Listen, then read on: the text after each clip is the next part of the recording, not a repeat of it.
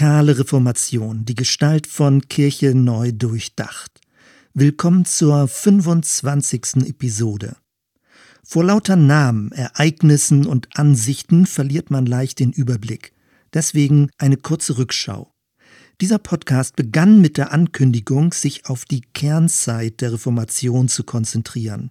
Gemeint ist die Zeitspanne 1517, Luthers Thesenanschlag in Wittenberg, bis grob 1529 die beginnende Konfessionalisierung auf dem Zweiten Reichstag zu Speyer. Die mittelalterlich eine Kirche wurde vielgestaltig. Diese hart erkämpfte gegenseitige Anerkennung kam aber nicht den Vertretern der radikalen Reformation zugute. Im Gegenteil. Jegliche Art von Schwärmertum oder täuferischer Praxis wurde landesweit unter Todesstrafe gestellt. Als gedankliches Raster verwendeten wir die Grobeinteilung von Heinold Fast in Schwärmer, Spiritualisten, Antitrinitarier, Täufer. Erstens Schwärmer motiviert von einer mehr oder weniger utopischen Erwartung einer gesamtgesellschaftlichen Umwälzung, ein Drängen nach vorne und nach unten, heraus aus dem Abstrakten hinein ins Konkrete. Ausgehend von Andreas Bodenstein von Karlstadt, der für viele Radikale zur Inspiration geworden ist, über den leidenschaftlichen Prediger Thomas Münzer hin zum niedergeschlagenen Bauernaufstand. Kurz ein Rückgriff auf Joachim de Fiore und sein brüderliches Reich des Geistes. Hinübergewechselt nach Österreich zu Michael Geismeier. Sein Versuch einer christlichen Landesordnung ist ein herausragendes Beispiel für die Relevanz der sozialen Frage, die sich ohne Mühe bis ins 20. Jahrhundert verlängern lässt. Dann ein geografischer und zeitlicher Sprung, beginnend mit Melchior Hoffmann hin zum Jahr 1535, das Täuferkönigreich in Münster. Leider ist der Begriff Täufer durch dieses Geschehen bis heute negativ überlagert. Zweitens Spiritualisten und Antitrinitarier. Das Innere wurde gegenüber dem Äußeren betont, also gegenüber Buchstabenglauben, kirchlichen Ritualen und institutionalisierter Gemeinschaft. Wahre Erkenntnis entsteht durch Berührung des Herzens oder einen vom Geist Gottes erleuchteten Verstand. Ein Weg nach innen und in das göttliche Oben oder eher zur mystischen Tiefe. Caspar von Schwenkfeld und Sebastian Frank, bedeutsame Figuren, oftmals mit Langzeitwirkung bis hinein in die Zeit der Aufklärung. Auch Hans Denk, auf den wir gleich genauer eingehen werden, wird als Spiritualist unter den Täufern bezeichnet. Die Ablehnung von absoluten kirchlichen Dogmen finden wir dann auch bei den sogenannten Antitrinitariern, zum Beispiel Fausto Sozzini und die Socinianer in Polen. Drittens Täufer. Die Entstehung des Täufertums ist mehrschichtig. Je nach Region, sozialpolitischer Lage und Persönlichkeit der Wortführer bildeten sich unterschiedliche Profile heraus. Bis zum Wiedertäufermandat 1529 und der damit landesweit einsetzenden Verfolgung waren bereits viele führende Täufer zu Märtyrern geworden. Konrad Grebel, Felix Manz und Jörg Blaurock die ersten, die die Glaubenstaufen in Zürich durchgeführt hatten. Michael Sattler, der Verfasser der Schleitheimer Artikel, Balthasar Hubmeier, der Theologieprofessor in Waldshut und Hans Huth, der herumreisende Missionar. Eine Reihe von anderen Namen könnte genannt werden. In dieser frühen Phase suchten die Täufer nach Orientierung zwischen Militanz und Friedfertigkeit, zwischen losen Gruppierungen und regelorientierten Gemeindebildungen, zwischen biblischer Buchstabentreue und prophetischer Apokalyptik, zwischen unmittelbarer Endzeiterwartung und der Bildung von stabilen kommunitären Gemeinschaften.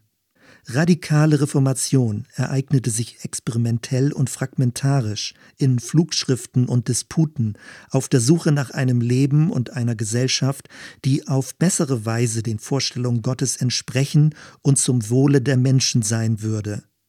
Mit einem besonderen Blick auf Hans Denk werden wir diese ausgesprochen turbulente Zeitphase abschließen und noch einmal die unterschiedlichen theologischen Ansichten und sozialen Muster innerhalb der frühen Täuferströmung Revue passieren lassen.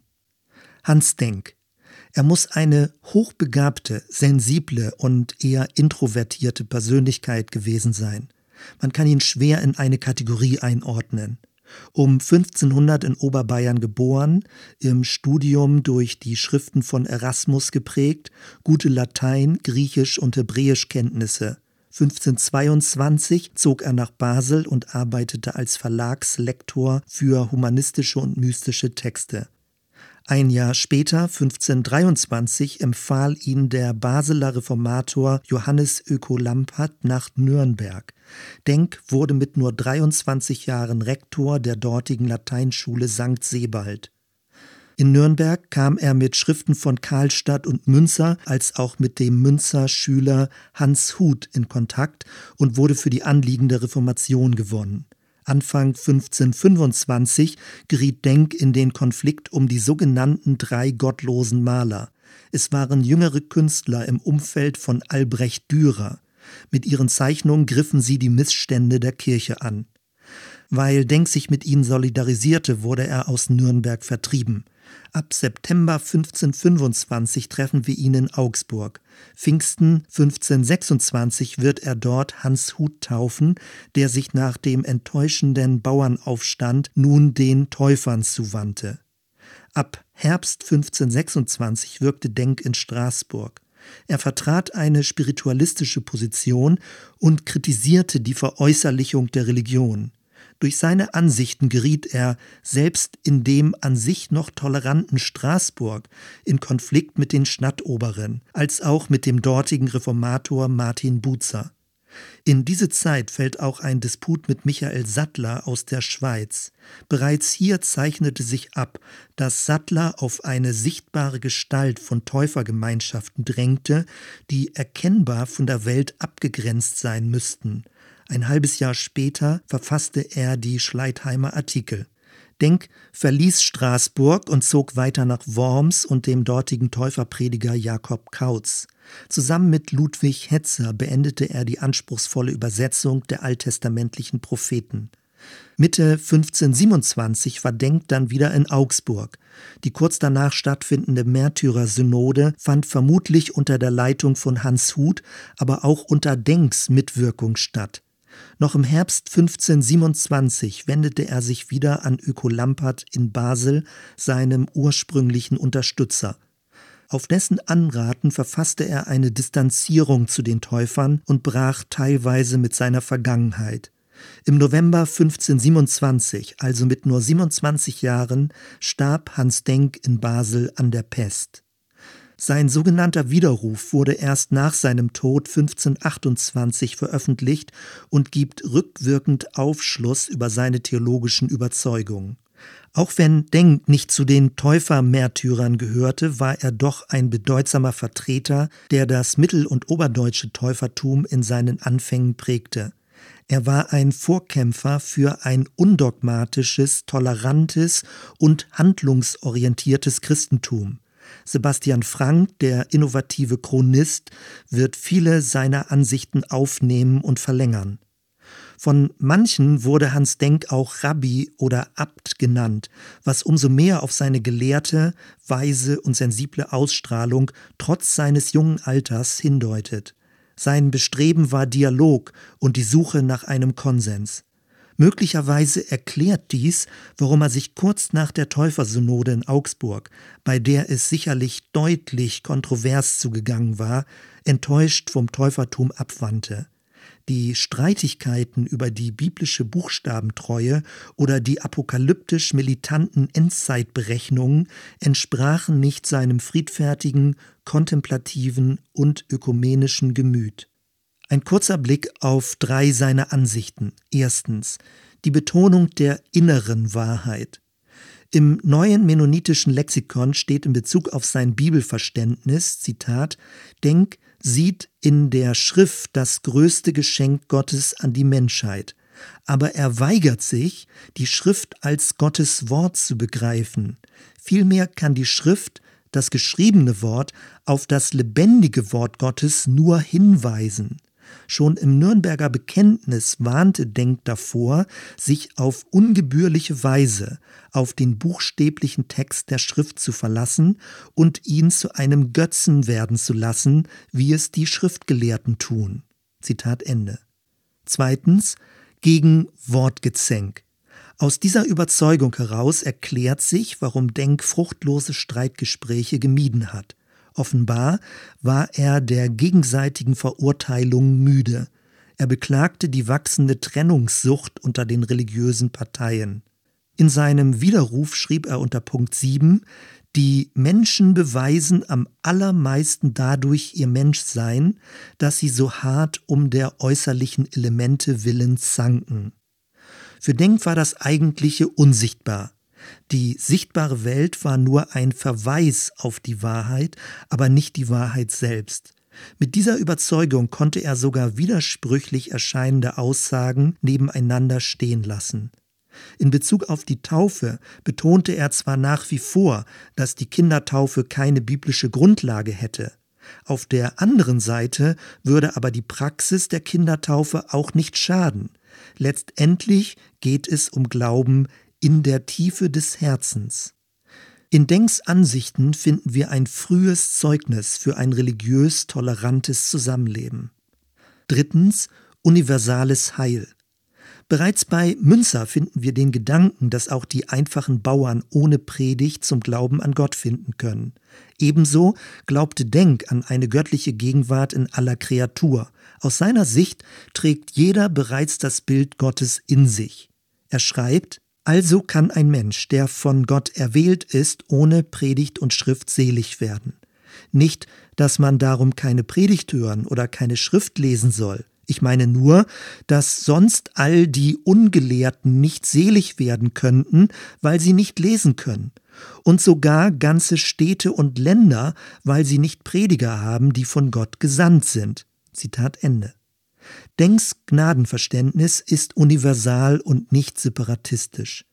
Er war davon überzeugt, dass Gott alle Menschen mit seiner Liebe erreichen wird. Gottes Geist wirkt in der Tiefe des Herzens.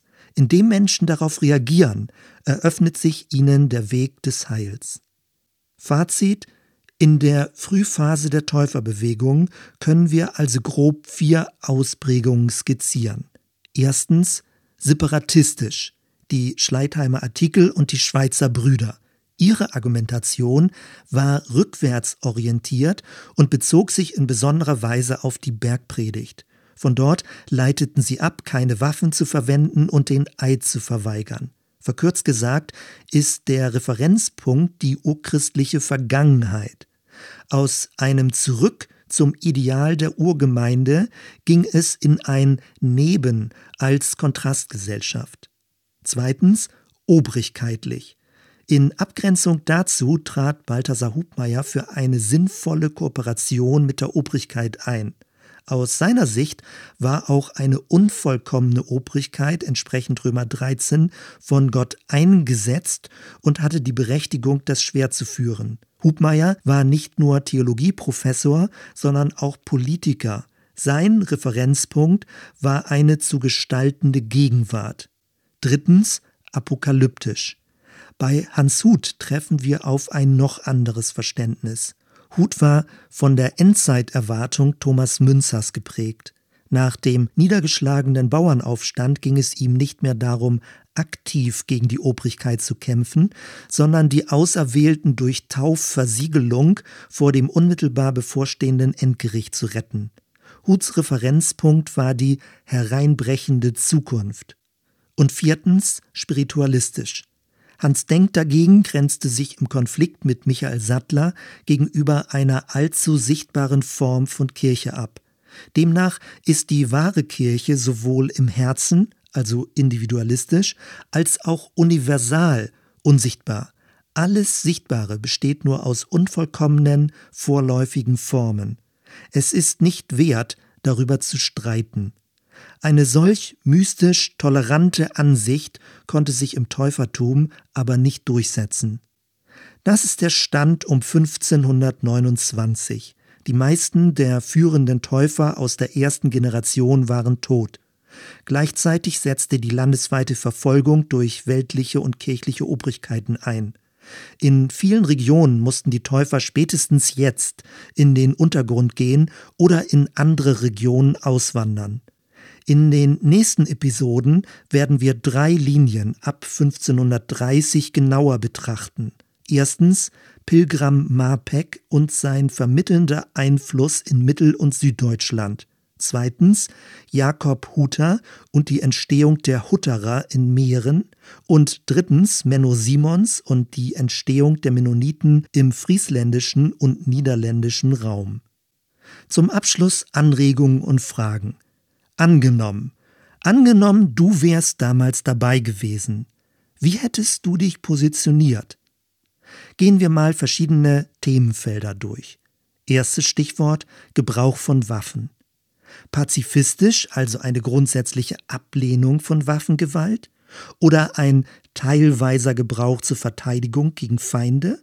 Oder als Instrument zur aktiven gesellschaftlichen Umwälzung? Zweites Stichwort der Weg der Erneuerung.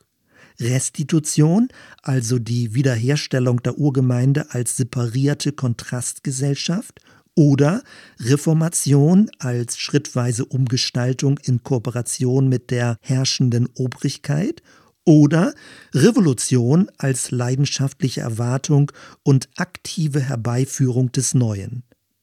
Drittes Stichwort Umgang mit Besitz.